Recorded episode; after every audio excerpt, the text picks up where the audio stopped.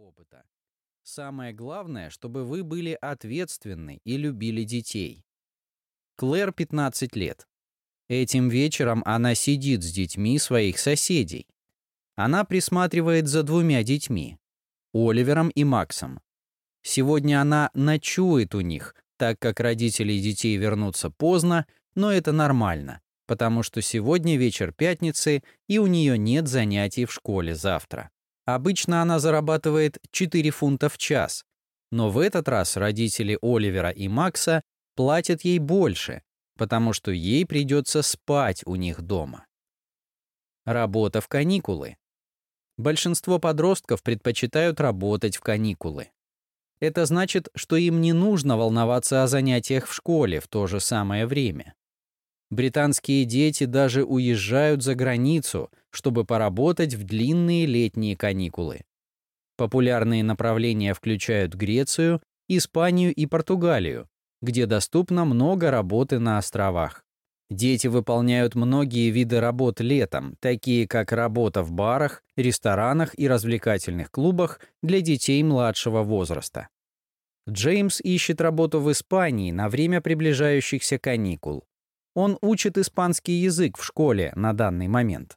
Он думает, что это была бы отличная возможность для языковой практики и зарабатывания денег в то же самое время. Он предпочитает найти работу, где у него будет много контактов с людьми. Поэтому он ищет должность в баре на пляже. Работа в кафе. Ты хорошо делаешь кофе? Ты дружелюбен и вежлив? Если да, то ты бы идеально подошел для работы в кафе. Многие люди до сих пор любят пить чай, но еще больше людей, пьющих кофе. Новые кофейни появляются постоянно, а это значит, что есть много работы для молодых людей, которые говорят на хорошем английском языке. Майкл работает в оживленном кафе в центре Манчестера. Он выполняет эту работу, чтобы заработать немного дополнительных денег.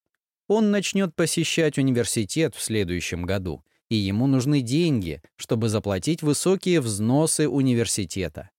Ему нравится быть баристом, но это не та работа, которую он будет делать всегда. Он планирует изучать юриспруденцию. Выгульщик собак. Почти в одном из трех домов в Великобритании есть собака.